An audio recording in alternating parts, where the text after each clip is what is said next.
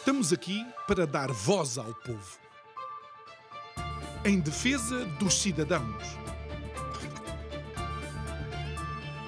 Pela dignidade humana.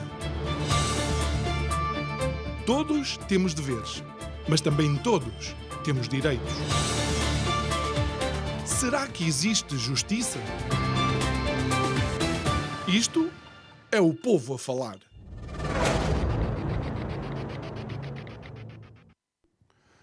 Noite e bem-vindo a mais uma semana de Isto é o Povo a Falar. Durante esta semana, aliás, durante esta e as próximas semanas, vamos estar também aqui a receber todos os partidos com assento para, uh, parlamentar para, de alguma forma, tentarmos entender aquilo que foi o trabalho que executaram durante o ano passado e ouvir qual a sua opinião e as suas motivações para este ano que agora começa. Mas ainda antes de apresentar o primeiro partido, eu quero deixar aqui uma palavra especial para alguém, é sempre salutar quando vamos a algum sítio buscar o nosso jantar. E foi exatamente isto que me aconteceu ontem. Cheguei ali ao Lourdes Shopping, fui buscar o meu jantar e eis que quando me entregam em regime de takeaway, porque depois vim para casa comer, uh, o jantar e alguém olha para mim e diz: Olha, sabe, eu vejo o seu programa. Parabéns a si e a toda a equipa pelo trabalho que fazem. Olha, nós queremos agradecer então ao Jonatas por de facto ser uma das pessoas que nos apoia e nos acompanha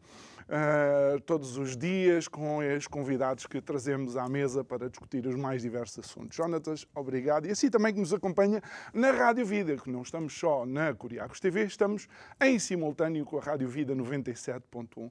Posto isto, e porque estamos num país livre e democrático, o primeiro partido com o qual vamos conversar é precisamente com o LIVRE, e o LIVRE está aqui representado pela Patrícia Rubal, que faz parte do uh, grupo de contacto, que é o órgão executivo do Partido Livre, é também uh, arquiteta. Patrícia, muito obrigado por estares aqui muito obrigado, uh, connosco. É um prazer ter aqui a presença do LIVRE, e o LIVRE, de facto, é um partido que tem participado nos diversos programas aqui connosco, já do tempo em que ainda não tinham representação parlamentar. Uh, e Patrícia, sei que uh, se calhar esta pergunta dava para 50 minutos de programa, mas uh, a primeira questão é que, de facto, olhando para 2022, como é que o LIVRE vê uh, a sua atuação durante o ano e também quais foram as metas e objetivos principais que conseguiram alcançar? Nós tivemos uma sequência de metas eleitorais uh, bastante próximas e que trouxeram um, um rejuvenescimento, do, rejuvenescimento do partido e isso deu-nos condições absolutamente inéditas uh, para trabalhar. Uh, foi em 2022 que nós conseguimos a representação parlamentar de volta e, portanto, isso é uma forma, um, um espaço de trabalho e de participação pública que é extremamente importante e é o nosso foco principal de, de, de trabalho político neste momento.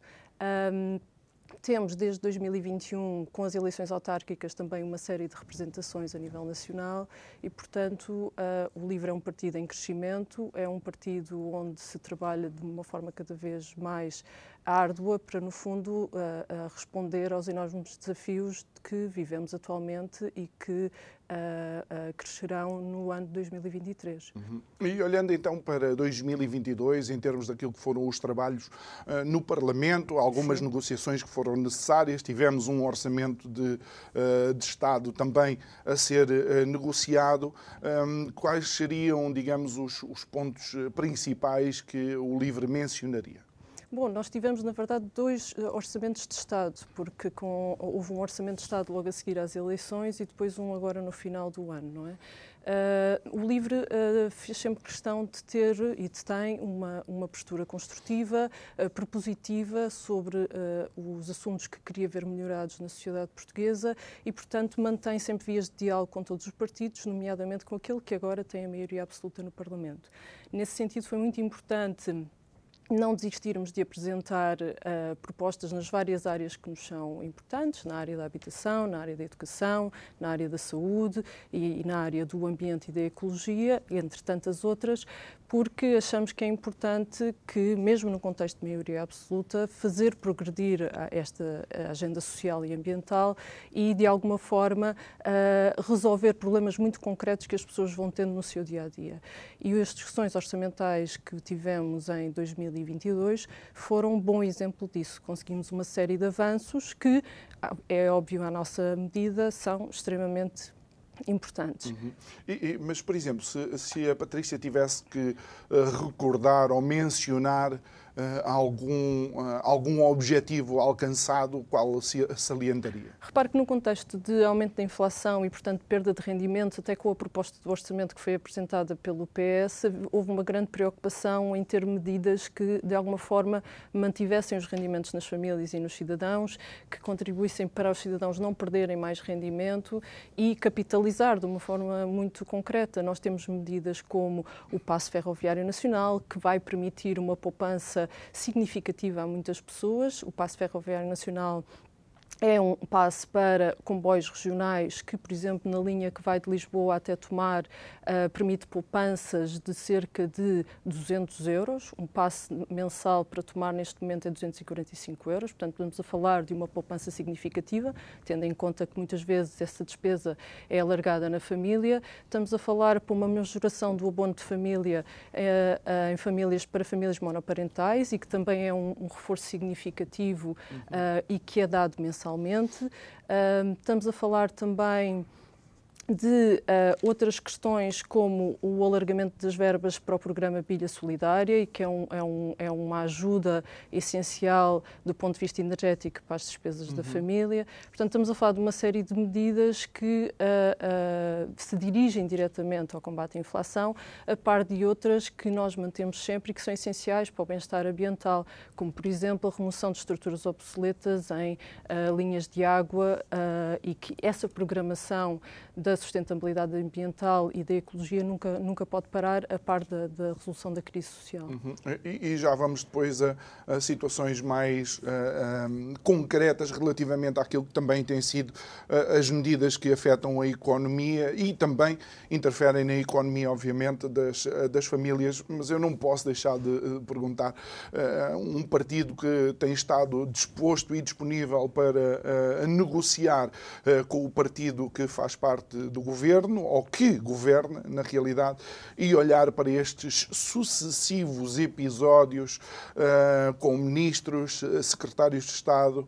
Uh, o LIVRE sente-se confortável a negociar com um governo que, apesar de ser maioria absoluta, uh, está, e desculpem a expressão, a surpreender-nos a cada 48 horas, no mínimo. Bom, o LIVRE defendeu sempre que uh, um, um, governo uh, partilhado entre a esquerda era um governo muito mais estável do que um, um governo de maioria absoluta. E, portanto, nós estamos, uh, no fundo, a ver um pouco aquilo que pensávamos que poderia acontecer.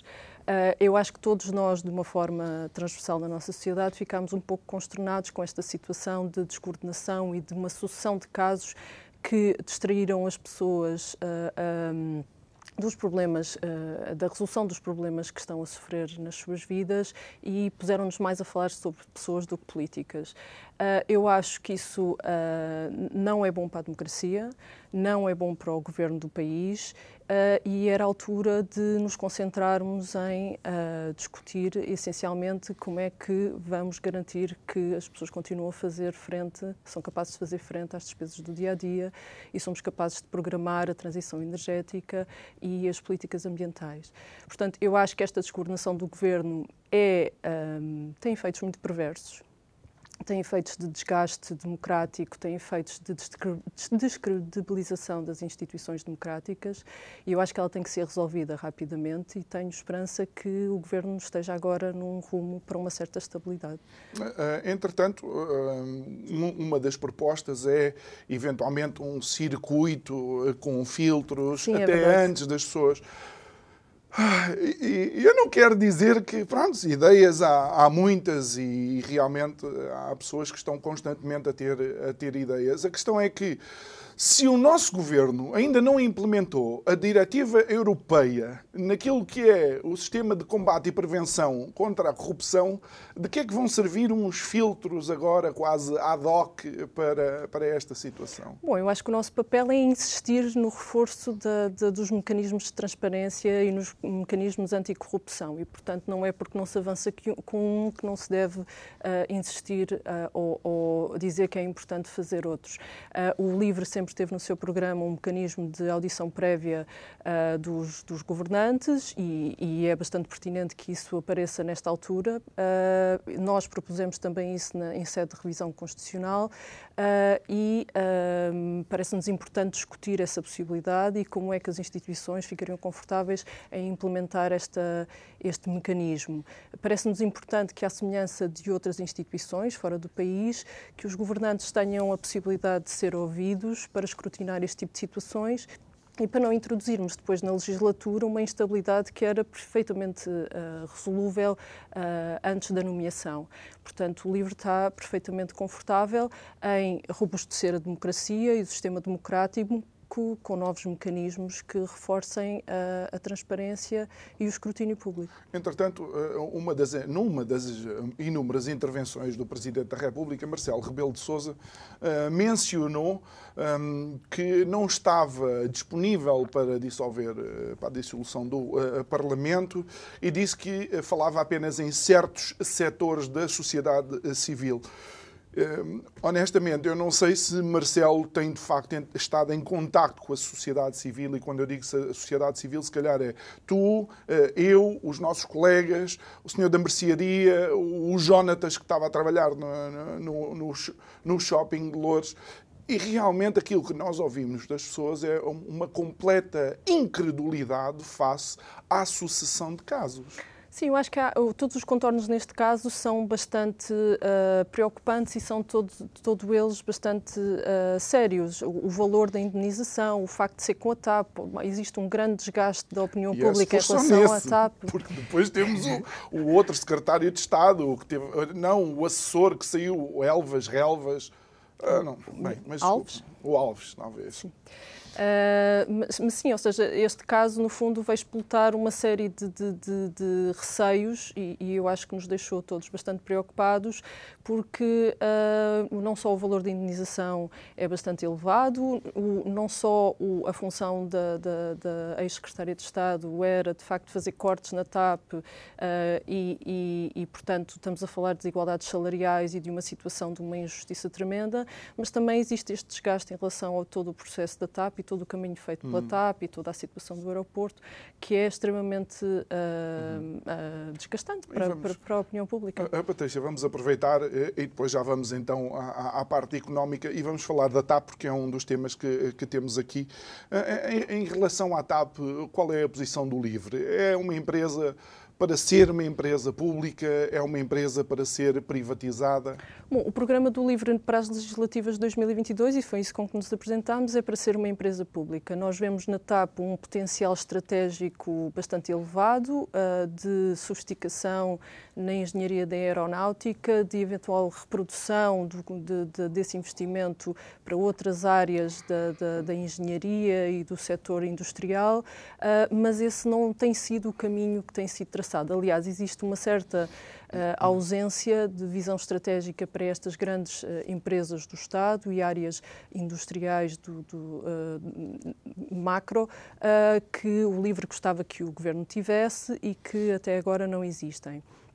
É claro que o, o, o, LIVRE também defende a redução do tráfego aéreo e, portanto, a, a TAP, nesse sentido, neste momento tem um, um, impacto económico bastante elevado, mas com a redução do tráfego aéreo, vendo só como uma companhia de tráfego aéreo, eh, isso pode ser bastante problemático. Portanto, tinha que ser encontrado outra função para a hum. TAP, hum. outra perspectiva uh, uh, estratégica, mas até agora isso não existe. Ah, mas, por exemplo, uh, e, e estamos a falar da TAP de Pedro Nuno Santos, ou seja, da TAP que foi uh, novamente, uh, veio novamente para o foro, sim, para o foro público. Aquela administradora que foi, que se demitiu e que levou meio milhão de euros como indenização, ganha 50 mil euros a mais do que o presidente da Federal Reserve dos Estados Unidos. E estamos a falar de uma empresa que está nas mãos públicas. E também já foi comprovado que, enquanto a TAP esteve em mãos privadas, os administradores da TAP ganhavam menos do que aquilo que o Estado está a pagar. Nós estamos aqui a ver um problema endémico daquilo que são as empresas na mão do Estado, que acabam por beneficiar nomes dentro da sua própria uh, estrutura partidária e não se importar tanto com o facto da empresa ter que dar lucro? Eu não sei se estamos perante um, um, um, problema endémico das empresas do Estado. Eu sei que existe uma diferença salarial e até de condições de trabalho e de uma série de privilégios entre uh, a área da gestão empresarial e as outras áreas de trabalho. E eu acho que o que foi bastante chocante nesta situação é que, no fundo, revela essa desigualdade ah, ah, salarial, mas também uma desigualdade quase de, de, de, de condições e de, estatuto que eu acho que já não é aceitável nos tempos de hoje. E, portanto, uh, uh, não só nós temos que ter outra visão sobre os, sobre os rendimentos e sobre a sua distribuição, como é óbvio que uh, temos que ter uma grande preocupação sobre um bom uso do dinheiro público. E, e, essas questões sobre os salários da TAP terão que ser revistas uhum. com a máxima cautela. E, e por outro lado, e, e, só porque é uma área que eu tenho, tenho bastante, bastante interesse e sou eh, tenho acompanhado, eh, eh, as, as, cada vez mais companhias aéreas de bandeira estão a deixar de, de existir, existir, não é? Sim. E as que existem, existem em países com uma forte componente económica, onde o Estado despeja eh, milhões nas companhias aéreas, porque é um setor onde uhum. os lucros às vezes são uh, bastante pequenos, ou seja, para que as coisas corram mal, uh, basta às vezes uma, uma greve de, de pilotos. Por que não deixar o setor privado arcar vá com este, com este mamute que tem sido para os bolsos dos cidadãos? Eu acho que isso tem que ser uma discussão, é a discussão a fazer, ou seja, uh, mas ela, essa discussão tem, está, está interligada com aquilo que queremos da TAP. E precisamente com a visão que temos para o tráfego aéreo hum. e para a função da TAP, não só de transporte de turistas, mas também de relação com as comunidades uh, portuguesas noutros pontos do país e de internacionalização da nossa economia.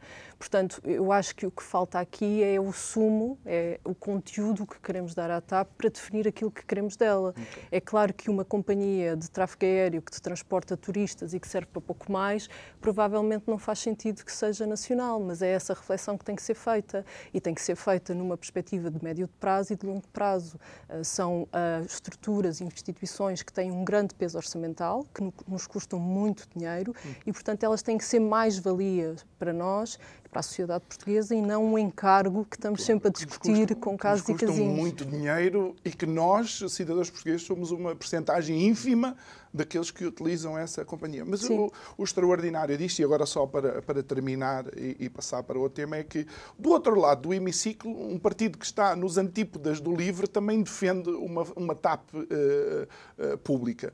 Eu não sei, uns querem pôr uh, as cores de Portugal, os outros querem pôr o Vasco da Gama na caravela. e aquilo que eu vejo é que somos nós, os cidadãos comuns, estamos constantemente a investir na TAP. O LIVRE está mesmo aberto para a possibilidade de, se a privatização ou um grupo privado pegar naquilo, ser uma opção? O LIVRE uh, tem definido no seu programa como, entidade, como, uh, como empresa pública. Portanto, essa discussão ainda não foi feita dentro do partido, essa possibilidade, e, portanto, neste momento o que eu posso dizer é que nós acreditamos que a TAP serve melhor o país se for uma empresa pública. Okay. Uh, e, e, portanto, eu, nós achamos é que existe uma lacuna de discussão sobre o que é a TAP, como é que pode servir o país, porque hum. existe de facto um potencial de a TAP ser uma das uh, uh, empresas que norteiam um desenvolvimento industrial que, de que nós também sentimos falta. Uhum. Hum, muito bem. Vamos então, e agora podíamos falar do aeroporto e tal, mas não porque eu com, com a aviação entusiasmo. vamos, vamos para a parte, para a parte económica. uma, uma das medidas que o o governo tomou tem a ver com o taxar os lucros eh, excessivos. O governo propôs 10%, Rui Tavares, creio que numa intervenção, uh, disse que o governo poderia ter ido até aos uh, 20%. E, e, a minha questão em termos de economia uh, pura, em termos de o que é que são lucros excessivos? tentando comparar, imagino que eu tenho um programa extraordinário. O programa corre bem, o interlocutor é fantástico, mas agora tem que retirar um bocado desse programa e dar a um programa que tenha corrido menos bem, é tentar equilibrar eh, coisas que, eh, funcionaram de acordo com o decorrer normal da sua vida útil, por assim dizer? Bom, eu acho que os lucros excessivos são, obviamente, uh, lucros que estão a, além de, do, de, um lucro razoável do custo de produção e de venda, de, de manutenção e de, de, prosperidade das empresas uhum. que vendem esses serviços ou bens. Uh, é claro que existe certamente uma definição mais específica, eu não sou da economia, portanto não domino estas áreas, mas eu acho que é, um, é muito chocante quando nós hoje vamos ao supermercado e percebemos que o, o preço dos produtos está, uh, duplicou, triplicou, triplicou uhum. e, portanto, uh, uh, isso não tem só a ver com taxa, a taxa de inflação e com a dificuldade em... As quebras nas cadeias nas, de distribuição exatamente, também. Exatamente, em fornecer uhum. esses produtos, mas também pode haver um aproveitamento... mas isso é especulação, há mecanismos... Obviamente. E creio que a ASAI, em alguns casos, até tem feito algum trabalho positivo nessa área. Sim, a ASAI tem sempre recursos limitados, portanto é muito difícil uh, de chegar a todo lado. E o que é um facto é que estes preços uh, especulativos estão a ter imenso impacto nas nossas, nas nossas carteiras, diariamente, quando vamos uhum. ao supermercado. Uh, e, portanto, não só o LIVRE defende a taxação dos lucros excessivos, mas defende, no fundo, um controle sobre esta oscilação dos preços que é extremamente danosa para o rendimento dos portugueses. Mas, mas Patrícia, entende porque é que, por exemplo, os empresários depois podem ficar preocupados com isso? É porque agora uh, vão dizer, ou diz que foi a guerra, a inflação, ok, tudo bem, nós entendemos esse, esse contexto, mas eventualmente, e depois à frente vai ser o quê? Imagine que uma empresa de guarda-chuvas, apanhamos duas semanas de chuva torrencial, eles vendem muitos guarda-chuvas. Sim, mas estamos sempre a falar de medidas que uh, são uh, medidas excepcionais, extraordinárias ou temporárias, não é? Ou seja, nós estamos a falar de um momento em que nós temos crises de diversas reverberações e, portanto, nós temos que ter aqui medidas medidas extraordinárias para conseguir manter uh, uh, uma proporção uh, mínima entre aquilo que as pessoas ganham e aquilo que é o uhum. custo de vida. E é isso que está a deixar de existir em algumas áreas, não é? E, e, uma, uma, uma das áreas que, de facto, eu sei que lhe é uh, querida, porque a Patrícia, a Patrícia disse, daí eu também ter mencionado, que a arquiteta é a habitação. E, de facto, um, tem que existir uma mudança de paradigma na habitação em Portugal. Mas o problema é que já se constrói mal em Portugal há décadas. É curioso que diga isso, mas certamente que tem que existir uma alteração do paradigma da habitação em Portugal e tem que haver também uma alteração do paradigma da maneira como nós construímos as cidades, como planeamos e como ordenamos o território. Ah, estamos constantemente a ser recordados que a maneira como construímos cidades até hoje não é provavelmente a maneira, correta. As cheias no Porto este fim de semana lembraram-nos novamente de que existem Sim, mas problemas. Tem séculos o Porto, não é? Agora sabemos mais coisas do que os nossos. Hoje sabemos mais coisas e existe existe uma perspectiva, eu acho que estamos num momento de grandes mudanças hum. e uma das mudanças que é preciso ter, uh, estava o engenheiro Rio Fernandes a dizer este fim de semana, é precisamente uma alteração desta ideia de uh, triunfo sobre a natureza, em que nós achávamos que conseguimos fazer todo o tipo de obras públicas para superar o que a natureza criou, uh, é, e, e, no fundo, ter uma relação diferente com, com, o território e com a. Um, com a artificialização dos solos, por exemplo, naquele caso na, das cheias. Mas para falar da habitação, eu acho que a habitação vai ser uma, uma, das áreas em que o LIVRE e todos os restantes partidos políticos vão trabalhar no próximo ano, de uma forma muito intensa, e eu tenho visto, temos todos visto no jornal e até nas nossas, uhum. nas nossas uh, redes de socialização, que uh, o apoio para novas políticas de habitação é muito grande e há uma oportunidade única, agora com a criação, pela primeira vez na história da democracia, do Ministério da Habitação, de exigir mais das políticas de habitação e mais daquilo que, por exemplo, está definido no Programa Nacional de Habitação, que vai ser uh, votado nas próximas semanas no Parlamento. Portanto, um, acreditando na mensagem do Primeiro-Ministro de que existe uma perspectiva nova sobre a habitação e, e, e, porventura, novas vias de investimento, eu acho que é preciso ir além daquilo que tem sido definido, que está muito circunscrito à capacidade de investimento do PRR, do Plano de Recuperação e Resiliência, e termos políticas que garantam que as pessoas de baixos e de médios rendimentos não têm os problemas que têm tido no acesso à habitação. Hum. E, e, quando olhamos, por exemplo, para, para o drama que é a habitação uh, dos estudantes universitários e aquilo que tem sido, mais uma vez, não é o mercado a funcionar, mas é a especulação a funcionar. Não deveria também ser esta uma área onde o governo se deveria preocupar? Certamente. E se existem algumas medidas que o LIVRE pensou em relação Certamente, a isso? nós aprovamos, uh, uh, uh, propusemos e foi aprovada uma medida no Orçamento do Estado para 2023 de, de atualização do plano de alojamento estudantil, porque precisamente eu não quero viver num país onde uma pessoa é colocada numa faculdade, numa cidade que não é onde vive e que não vai frequentar o ensino superior porque não tem capacidade de pagar o alojamento hum. para fazer para frequentar Mas isso acontece também aos professores acontece aos professores, precisamente. Vinha, vinha, vinha precisamente a falar disso com um colega. Acontece aos professores a, que têm problemas na sua carreira e que têm encargos com a habitação cada vez mais incomportáveis, deixando-os numa situação de insustentabilidade financeira e muitas vezes com décadas já de carreira docente. Portanto, a questão da habitação tem ramificações muito, muito alargadas. Em termos sociais. Uh, não só do ponto de vista económico, porque está muito ligada à indústria da, da construção, está muito ligada ao imobiliário, uh, mas também tem ramificações sociais uh, com grande impacto e uh, eu gostava de ver o governo a tomar uma direção muito diferente uhum. daquela que tem tomado até agora. Ainda, ainda em relação àquilo que, que é a perspectiva económica para, para o país, obviamente esta é, um, infelizmente, uma das más notícias do ano para quem conhece a realidade uh, da Roménia da década de 70, 80, 90. 2024 uh, deveremos ser ultrapassados uh, em termos de rendimento de PIB per capita, uh, com o poder de compra comparado pela, pela Roménia. Nós somos o sétimo pior país da União Europeia de 27 em termos de rendimento de eh, per capita. Sim, nós temos um, um, problema de rendimento, sim, mas uh, eu também aí dou alguma razão ao Primeiro-Ministro quando diz que nós não nos devemos comparar com países que têm uh, uh, questões muito graves para resolver, ainda que a sua economia esteja a acelerar de uma forma que a nossa não está.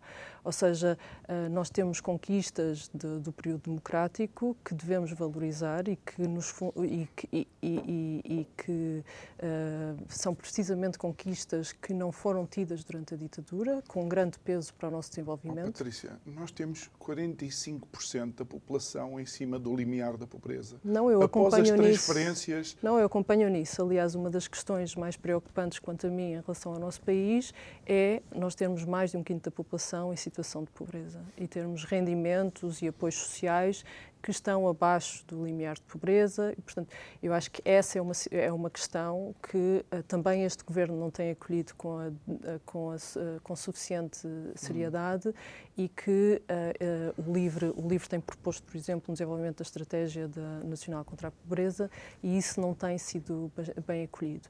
Eu acho que isso devia ser um desidrato nacional. Eh, porque, eh, obviamente, que as desigualdades sociais, não existe um país desenvolvido com desigualdades sociais tão grandes quanto a nossa. Claro.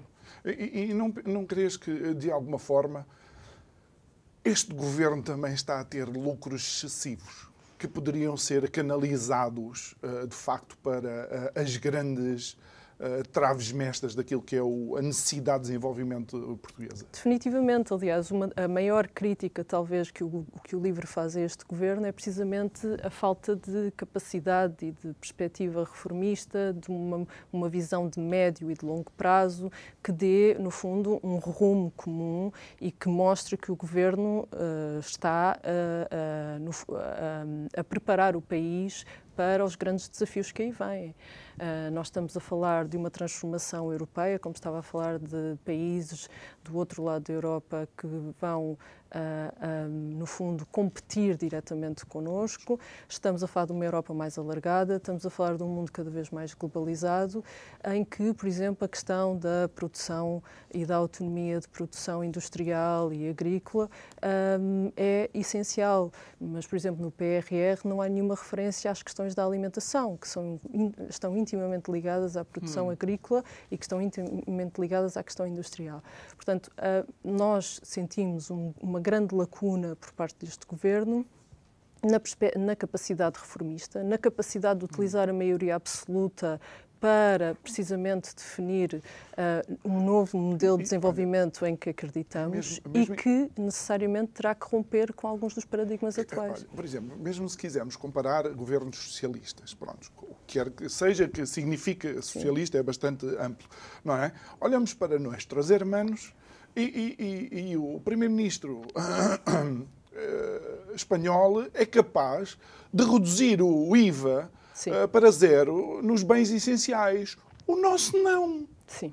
Somos mais ricos. Sim. Sim, mas eu acho que essa é a grande seção, por exemplo, que aconteceu, que, que, surgiu com o Orçamento de Estado, com a proposta do Orçamento de Estado por parte de 2023. Porque se, por um lado, depois daquilo que nós passamos durante a crise financeira, eu acho que todos nós temos uma grande abertura à prudência orçamental, por outro lado, nós não queremos que os mais carenciados passem ou que tenham o, o impacto que sabemos que cai mais uhum. sempre sobre uh, uh, essas pessoas uh, das crises, das, das sucessivas crises económicas. Portanto, na verdade, nós queríamos que houvesse um equilíbrio muito maior de uh, proteger aqueles que mais precisam e de impedir que as pessoas tivessem situações económicas mais fragilizadas uhum. do que aquilo que Até têm. porque, eh, de alguma forma, quando olhamos para a estrutura de impostos em Portugal, não, o Estado pede muito aos portugueses mas depois no dar e o haver parece-me que a grande maioria dos portugueses recebe bastante pouco. Sim, uh, do Estado. sobretudo a questão do imposto sobre o trabalho. Ou seja, nós, enquanto Partido de Esquerda, achamos importante uma condução dos impostos para serviços públicos de, de, de grande qualidade. Nós temos uma recolha de impostos significativa que depois não origina serviços públicos ao nível que gostaríamos de ter e é esse o grande, um, um dos grandes eixos de trabalho que tínhamos que ter, na, na educação, na, na saúde, uh, na justiça. Uhum. Nós não temos isso mas, sobretudo, tem que haver aqui um, um, uma, uma, fiscalidade mais, menos debruçada sobre o trabalho e, sobre, e mais debruçada sobre o tipo de rendimentos. Muito bem. Uh, um, antes de uh, olharmos para, para, aqueles que são eventualmente os objetivos para 2023, e embora já tenhas mencionado já mencionamos bastante, alguns, eu, eu, gostava de uh, falar sobre algo que preocupa e que vejo também grandes franjas da sociedade civil a intervir, que é com esta revisão uh, constitucional. Esta revisão constitucional, uh, há quem diga que pode ser, de facto, a abertura de uma caixa de Pandora. vem a reboque de uma crise de saúde pública que, fazendo contas, uh, temos que começar a questionar as medidas uh, que foram tomadas uh, para, para combater essa, essa situação. E aquilo que nós vemos é que existe um artigo, que é o 288, que são os limites materiais da revisão constitucional. Um deles é a total separação Igreja-Estado, mas logo a seguir diz que nenhuma revisão constitucional pode diminuir os direitos, liberdades e garantias dos cidadãos. Podemos estar descansados ou temos que dar atenção a, estes, eh, a estas eh, associações da sociedade civil que estão preocupadas com a liberdade dos portugueses? Bom, o LIVRE uh, foi crítico de, de, da oportunidade desta revisão constitucional e, portanto, uh, foi propositivo, fez várias propostas que estão agora em cima da mesa para serem discutidas em sede de revisão constitucional, mas, uh, se fosse por nossa vontade, essa, esta revisão não a víamos como necessária e, e, sobretudo, neste momento. Contexto. Neste contexto. Ou seja, nós já temos muitas frentes de, de, de trabalho político, de chegar a soluções muito concretas que respostas que, precisamos respostas, todos, sim, não é? respostas que precisamos todos e portanto no fundo isto veio sobrecarregar e é uma oportunidade penso eu e, e penso que o, o, livre defende que é uma oportunidade errada uh, de ser, desta discussão ser feita agora. Contudo há uma questão uh, que nós já discutimos que é a questão de robustecer uh, os mecanismos de transparência e anticorrupção de, de, das, do, do, das, das instituições democráticas e, portanto, essa, essa proposta foi bastante oportuna, no fundo, que ela agora está em, no centro da discussão sobre, esta, sobre o caso, uh, os vários casos que foram, foram tidos de descoordenação no governo mas também existem outras propostas que têm a ver com robustecer as questões da igualdade na Constituição, com uh, alargar, por exemplo, a noção de habitação para uma visão mais alargada, de habitat, de, de sustentabilidade ambiental, de sustentabilidade urbanística, hum. uh, as questões da, da, da introdução um, deixa-me só ver, as questões da introdução da alimentação saudável também são bastante importantes uh, e estão muito ligadas com aquilo que eu disse à, à agricultura e ao ambiente. Portanto, há uma série de propostas que nós fizemos e que agora vão ser discutidas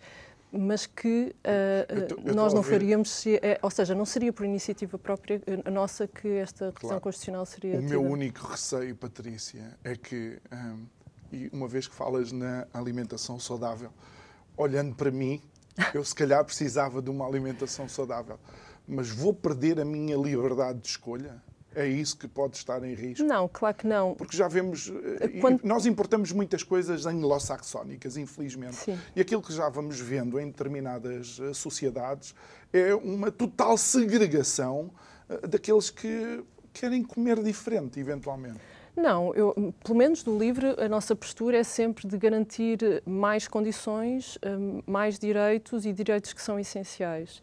Uh, e, portanto, nunca está em causa, pelo contrário, uma contração dos direitos, mas sim um alargamento e também uma reflexão sobre aquilo que entendemos que é o bem público e que é hum. é a liberdade de cada um. Apesar, apesar do livro entender que os, é importante determinados setores estarem na mão do Estado, o livre deixa a liberdade de escolha ao cidadão? Sim, o LIVRE eh, tem uma leitura, aliás, com, eh, completamente coerente com a Constituição, em que o, o, o setor privado convive com o setor público e com o setor cooperativo e social. Uh, e, portanto, nessa perspectiva estamos perfeitamente uh, uh, alinhados. alinhados com a Constituição. Sim, Muito bem. Assim objetivos para 2023. Qual é que seria, digamos, o percurso ideal para o livro? No final desta resposta estava-me a ocorrer, por exemplo, o, o, uma grande campo de trabalho que nós estamos a abrir, que é no setor, que é sobre o setor cooperativo e relacionado com a questão da habitação, mas não só. Um, o setor cooperativo tem sido esquecido neste alinhamento da, das três áreas de, de económicas e, e, e, nós achamos que era importante dar-lhe outras condições e reforçá-lo. Portanto, nós já temos feito propostas, não só na Câmara Municipal de Lisboa, mas também em Orçamento de Estado, e, e, que foram, aliás, aprovadas, a questão de um programa de apoio cooperativo para a habitação, um, para desenvolver as cooperativas de habitação e para pô-las a dar respostas, por exemplo, a pessoas que têm aforro de pequena dimensão e que uhum. têm dificuldade em pedir um empréstimo e, portanto, conseguir ter uma Lá casa está. digna. Outro, outro ranking onde somos perfeitamente objetos, que é nas poupanças. Nas poupanças, exatamente. Uh, uh, mas existem, uh, lá está, a habitação precisa de respostas variadas e uma delas que temos esquecido e que o Governo tem esquecido, e eu penso que agora a nova Ministra está alinhada também connosco nessa preocupação, o que dá aqui espaço de trabalho e eventualmente poderá ser profícuo num futuro breve, é precisamente este investimento nas cooperativas e, e, e pô-las a, a, entrar no setor da habitação e a dar respostas na área uhum. da habitação. E, por exemplo, a saúde, que é uma área, obviamente, que nos preocupa a, a todos, uh, o que é que seria desejável? Bom, eh, eu uh, vi, um dos, vi um, num dos programas que assisti da, da vossa TV, vi que tinha dito que o, o, o, Serviço Nacional de Saúde é feito dos seus profissionais e, precisamente, nós temos que atender às, às a várias reivindicações que os profissionais de saúde, que são várias profissões, uhum. têm feito e que uh, têm sido, uh, no fundo, empurradas com a barriga para a frente. Uh, nós temos a enfermagem com grande desarmonização das carreiras e com problemas muito de grande injustiça na progressão das carreiras e na grelha salarial, mas também na falta de condições de trabalho. Temos uh, os médicos uh, a sentirem-se cada vez com mais vontade de sair do Serviço Nacional de Saúde. Temos uma imigração de grande escala na área da saúde. Hum que, no fundo, tem como consequência os tempos de espera que temos visto nas urgências dos últimos, dos últimos tempos. Uh, e uh, falta de médicos de família, filas de, listas de espera incríveis para exames e para consultas. Uhum. Portanto, a, a, saúde é, de facto, uma área, uma área, onde o governo precisava de investir muito Outra mais. Outra é a educação, uh, e aquilo que, que me recordo da educação é que creio que faz dois ou três anos que aqui em conversa com uh, vários dirigentes sindicais nos disseram que uh, mais de 50% uh, dos professores estão a menos de 10 anos de se reformarem.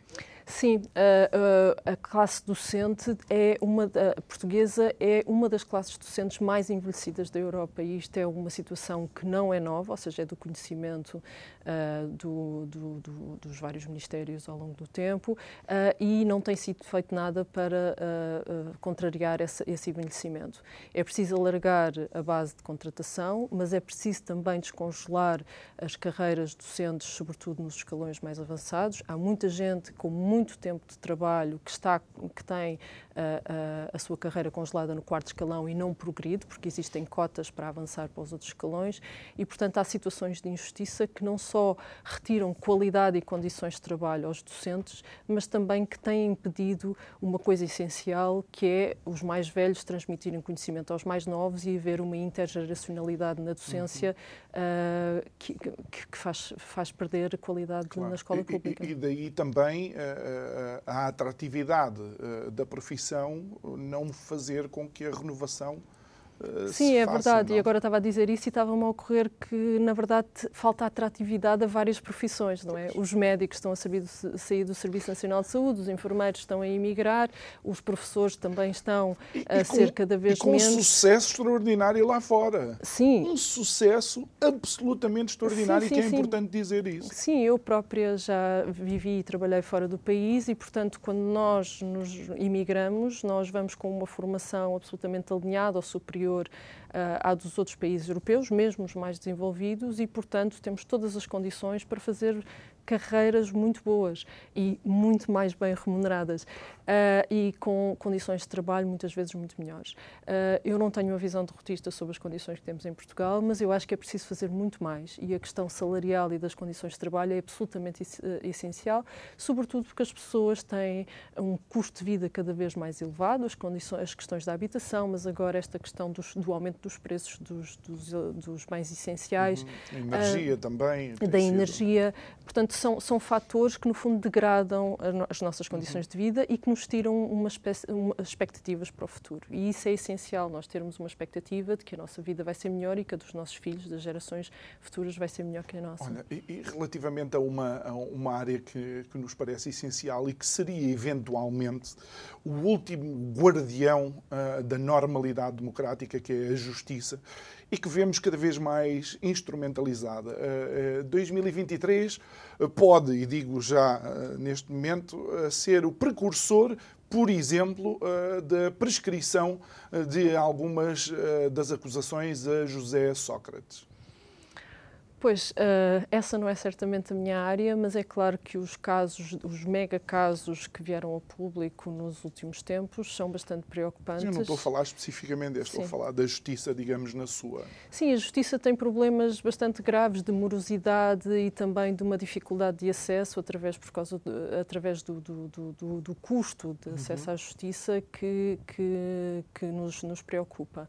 Nós temos várias medidas no nosso programa para fazer face a isso, por exemplo, exemplo, a questão da, da, da, isenção de taxas jurídicas por parte das vítimas de violência doméstica é muito importante para lhes uh, uh, facilitar o acesso à, à, à, justiça, mas existe um problema de morosidade e de falta de condições também nos tribunais, aliás, com algumas situações uh, um, caricatas, mas também certamente um pouco degradantes de falta de material a uhum. surgirem na opinião pública. E é, claro, uma área essencial, não é? Uma área onde se sentem muitas desigualdades desigualdades sociais e a capacidade de, de, de, de pagar define muito a capacidade também de obter justiça. É? Olha, e, e, olhando um pouco para aquilo que, que tem acontecido, hum, sem querer utilizar o argumento da nossa democracia está em perigo, hum, os portugueses hum, são de fervura muito tardia, hum, mas não são completamente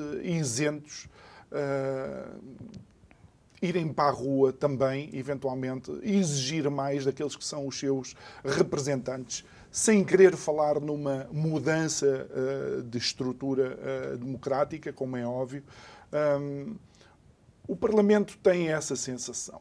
Os deputados têm a sensação de que há, de facto, uma forte insatisfação por parte dos cidadãos.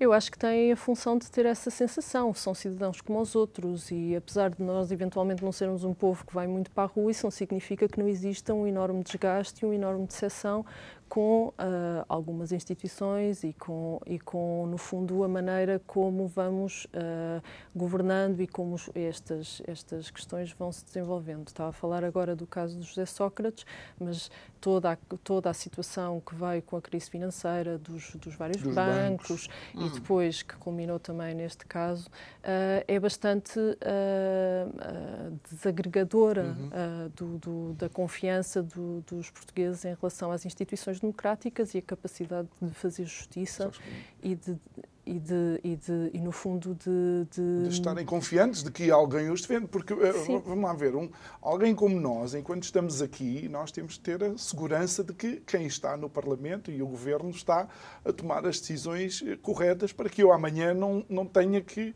uh, uh, decidir emigrar, por exemplo, não? Sim, uh, bom, isso é uma, uma ligação bastante, bastante aberta. Eu acho que existe. Você já viu a quantidade de jovens? A, a nossa perda de talento claro que sim. é preocupante. Claro que sim, claro que sim. Mas nós temos de facto um historial de imigração de grande dimensão só que mudou foi o tipo de imigrante, não é? Claro, claro, obviamente mudou muito o tipo de imigrante, mas mantemos números elevados de imigração, pelas razões que, aliás, estávamos a referir há Sim. pouco.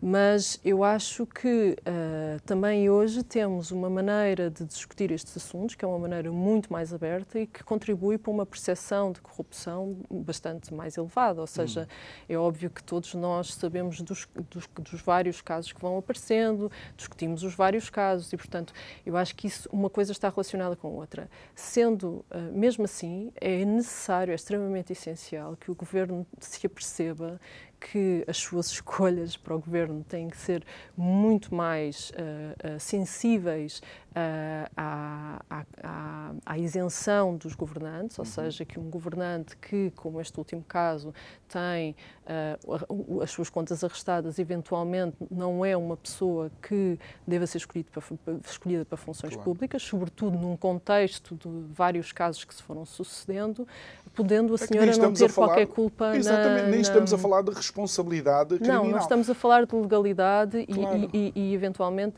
neste caso em concreto, não estamos a falar de uma questão ética, mas estamos a falar de uma desadequação uhum. ao, cumprimento de funções mas, públicas. Mas, mas, por exemplo, agora, agora a, a, última, creio eu, que entretanto não, olhei, não olhámos para o telemóvel, mas foi a secretária, uma secretária de Estado do Turismo que agora foi Sim. para um grupo que ela própria determinou, eh, digamos, um, um valor qualquer do Estado.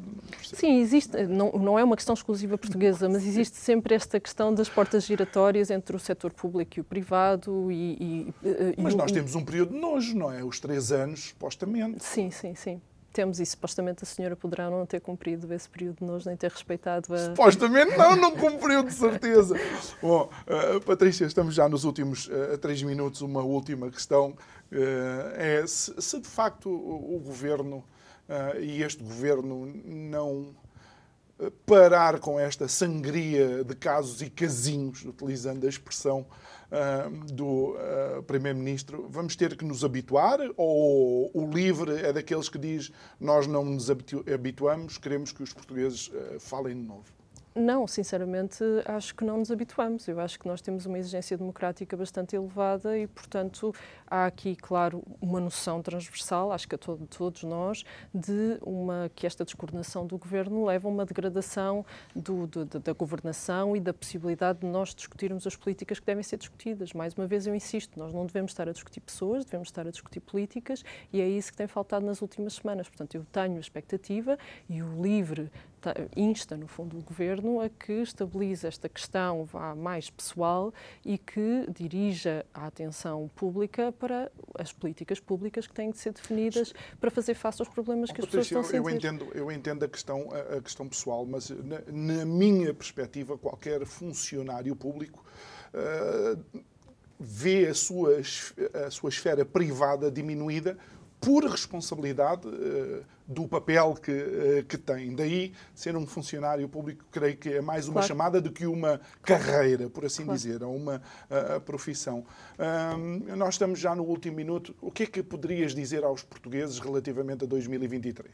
Eu acho que o 2023 vai ser um ano muito desafiante para todos nós. Uh, o LIVRE tem uma exigência maior e cada vez maior cada ano que passa com a sua prestação, quer nas várias representações municipais e de freguesia, mas também, sobretudo, no Parlamento, que é um principal espaço de destaque e de trabalho. E, portanto, não só na discussão orçamental que será feita para 2024, mas ao longo de todo o ano vão surgir e estão previstos vários desafios uh, do ponto de vista económico e nós estaremos cá para responder a esses mesmos desafios. Muito bem. Patrícia Robalo do Livro, muito obrigada. obrigado por ter estado. Espero que tenhas obrigada. sentido bem recebida e à vontade Fui. para conversar. Muito obrigada pelo excelente acolhimento. Obrigado a si que nos acompanhou nesta segunda-feira, que foi o pontapé de saída para mais uma semana de conversas. Resta-me agradecer-lhe, dizer que amanhã estamos de volta. Não se esqueça, estamos também nas redes sociais. Boa noite, até amanhã. Muito obrigado.